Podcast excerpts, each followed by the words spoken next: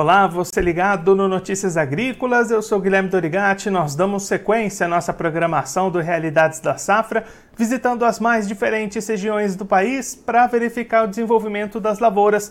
Dessa vez a nossa parada vai ser no estado do Tocantins para acompanhar como é que tem se desenvolvido as lavouras de soja dessa safra 22-23. E quem vai conversar com a gente sobre esse assunto é o Maurício Buffon, ele que é diretor da ProSoja Brasil, já está aqui conosco por vídeo. Então seja muito bem-vindo, Maurício, é sempre um prazer tê-lo aqui no Notícias Agrícolas.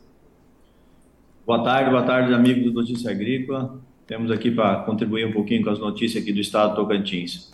Maurício, da última vez que a gente conversou aqui no Notícias Agrícolas foi lá em novembro, o plantio estava acontecendo aí no estado e você destacava um início atrasado nessas atividades de plantio. Agora conta pra gente como é que foi o desenvolvimento dessas lavouras daquele momento até agora. É, realmente as lavouras começaram aqui, tivemos aí uns 8 a 10 dias de atraso lá no plantio, né? As chuvas demoraram para começar mas depois firmaram, é, o, o, tempo decorreu muito bem, né? Então é, as lavouras se desenvolveram num, num, período aí muito bem. Dezembro foi muito bom, é, janeiro, né, com bons volumes de chuva.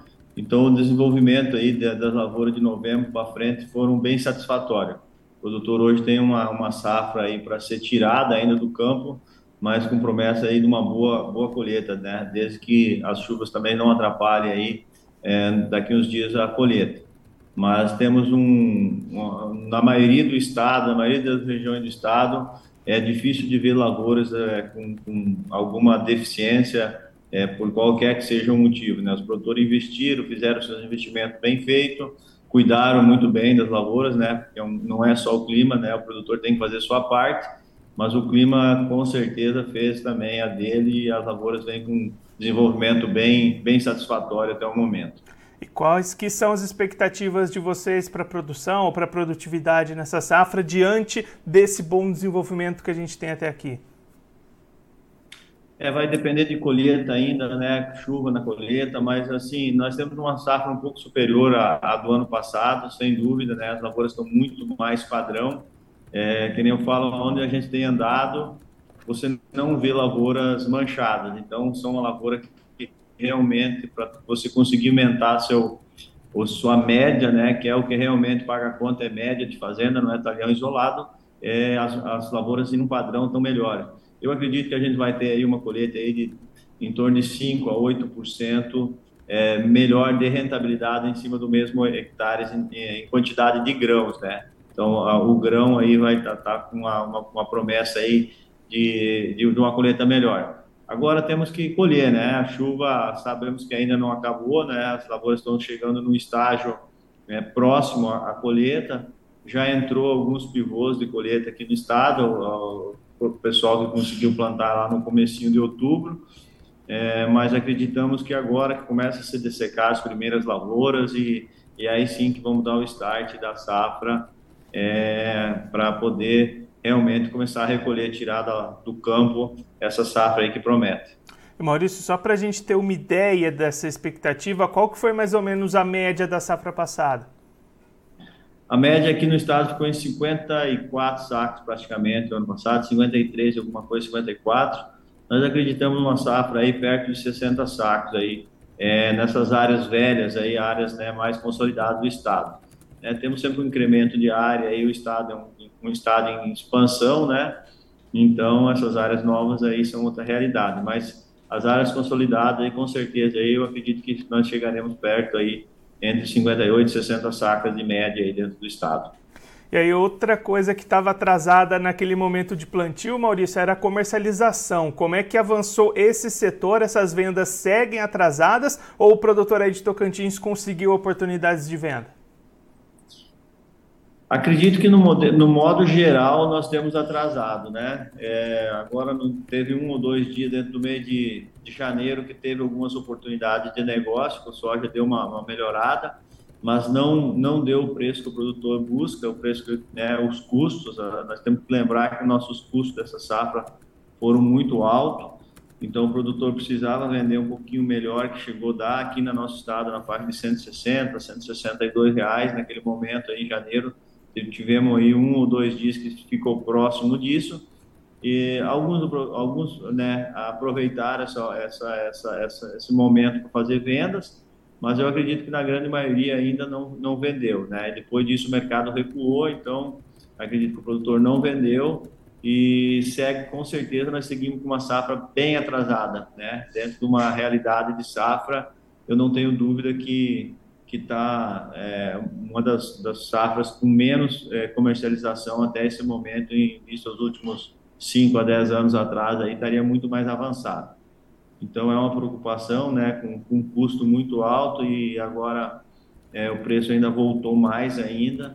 Então realmente a safra vem com uma uma promessa de safra boa, mas na comercialização é, tá, tá difícil, né? A vida do produtor não é fácil, você tem que acertar a lavoura tem que acertar a comercialização, né?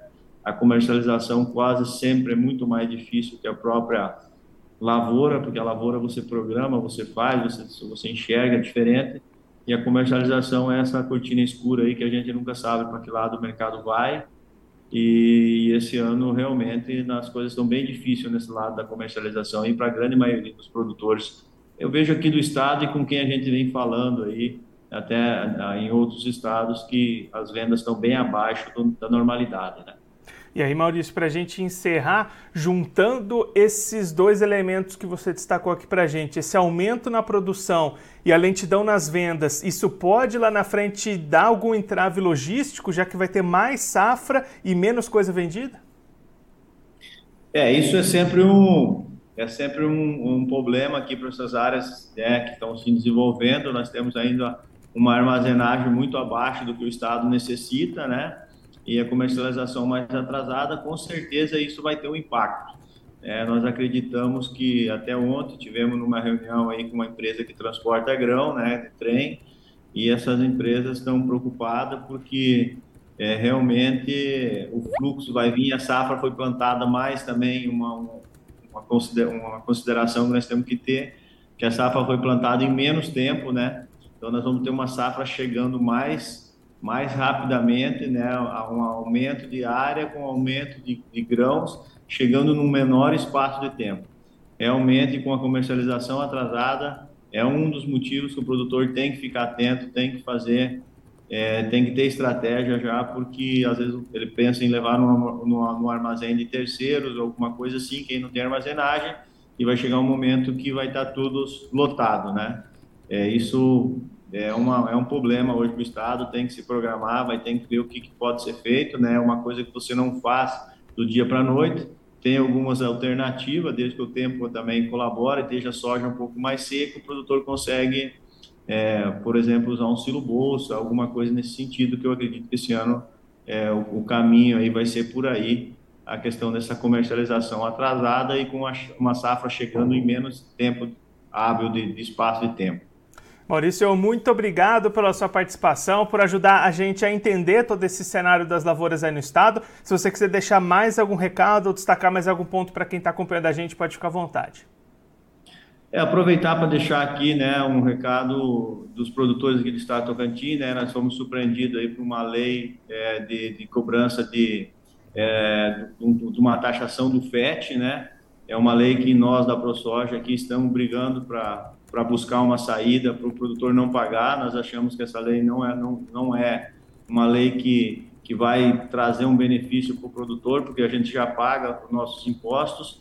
E nessa questão do FET, a gente está buscando mais alguma coisa a nível judiciário, porque é, administra, administrativamente com o governo não está sendo, não temos tendo sucesso.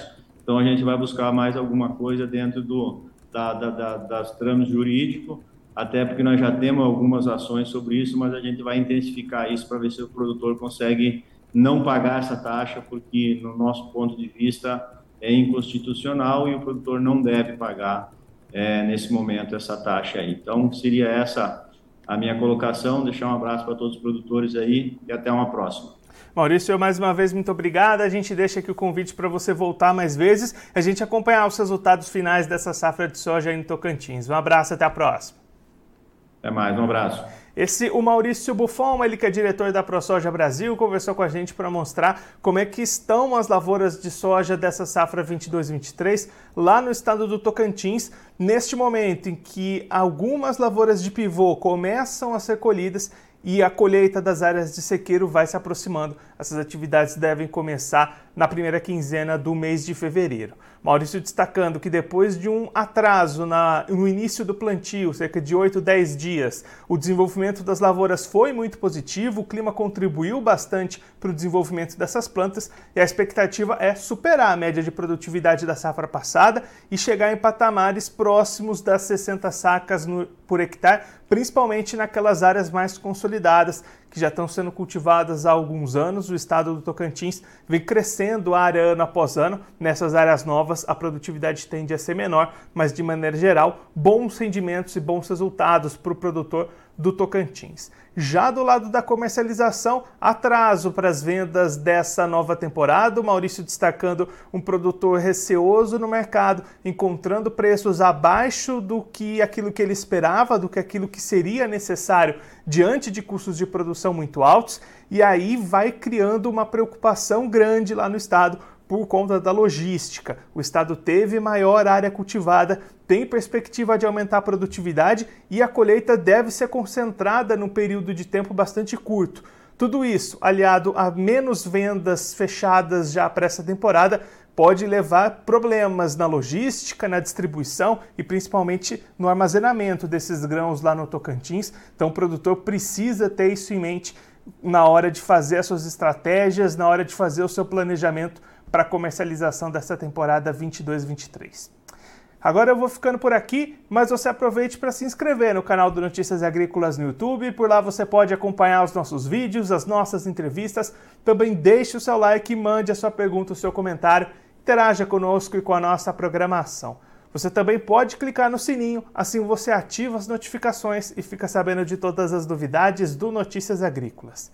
Eu vou ficando por aqui, mas a nossa programação volta daqui a pouquinho. Então continue ligado no Notícias Agrícolas.